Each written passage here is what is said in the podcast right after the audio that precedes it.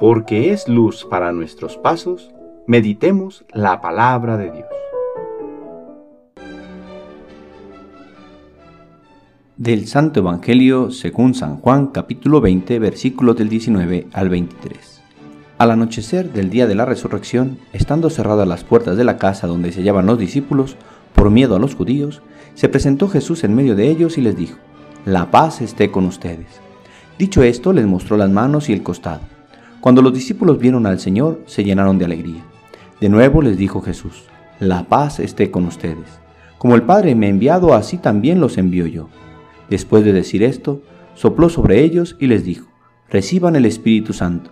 A los que les perdonen los pecados les quedarán perdonados, y a los que no se los perdonen les quedarán sin perdonar. Palabra del Señor.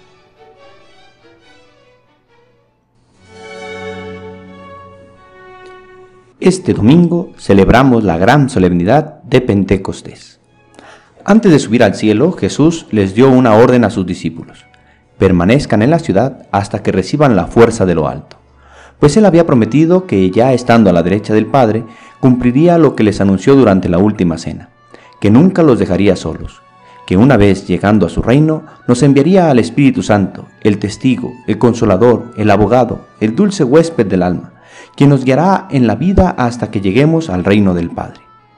San Agustín se pone a discernir el por qué tenía que partir Cristo para fin de que viniera el Espíritu Santo, y dirá que la intención de Jesús podría ser la de elevar a aquellos hombres carnales a una relación más espiritual con Dios, pues estaban tan acostumbrados a tratar con Jesús cara a cara, humanamente, que se hace necesario su apertura a una relación más profunda con el misterio divino.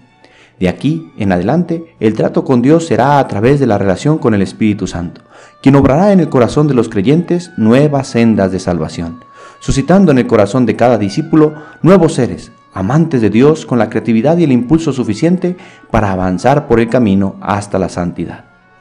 Quiero retomar tres palabras que el Papa Francisco utilizó en el 2013 para profundizar en esta fiesta, novedad, armonía y misión. Novedad.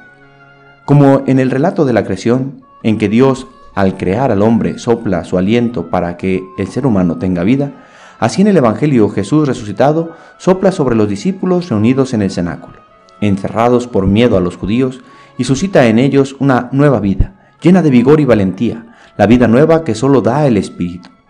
Esta fiesta de Pentecostés nos invita a estar abiertos a la acción del Espíritu en nuestras vidas, a abrirnos a su radical novedad, a la novedad de Dios que sabe hacer nuevas todas las cosas, y pone en acción al hombre para que con sus capacidades dé gloria a Dios y ayude a sus hermanos los hombres. Durante este tiempo de Pascua hemos visto el reflejo de esta vida nueva en San Pedro, que apoyado en la gracia de Dios predica el Evangelio incansablemente y sin miedo, y San Pablo, que alcanzado por la gracia divina, se convierte de perseguidor en testigo del amor de Dios por nosotros, obrado en Jesucristo. Y tantos discípulos de Jesús, de antes y de hoy, que abiertos a la novedad de la acción del Espíritu, hacen nuevo todo lo enseñado por Cristo. Armonía. La armonía que perdimos por el pecado, la recuperamos por la gracia del Espíritu Santo. Y en aquella masa de todas las gentes venidas a Jerusalén para la fiesta, gentes de todos los pueblos y lenguas diversas, logran entender el mensaje del Evangelio gritado a los cuatro vientos por aquellos testigos que ahora se descubren valientes. Esta misma armonía es la que logra el Espíritu Santo cuando dóciles le dejamos actuar en nuestra vida. Es la gracia que puede hacer que personas tan distintas formen un solo cuerpo, con un solo corazón y una sola alma. Es quien hace que podamos hablar el mismo lenguaje de Cristo y nos unamos en una sola alabanza a quien tan misericordiosamente nos atiende. Es este mismo Espíritu quien puede lograr la armonía en las familias, en las que a veces pareciera se hablan lenguajes tan distintos, aún entre los esposos o entre los padres y sus hijos. Es el espíritu de la armonía, que aún con voces tan distintas puede lograr una bella melodía. Misión. El Espíritu Santo no es temeroso, no se puede contener en las sacristías de las iglesias o en la piedad intimista de una familia cristiana. Es el Espíritu el que nos conduce afuera de nosotros mismos, que nos hace salir al encuentro del mundo para dar testimonio que el amor está vivo, que los malvados pretendieron darle muerte, pero nadie puede matar a quien es la vida misma, que ha resucitado y nos llama con perenne amor a seguirlo y pregonar su amor por el camino.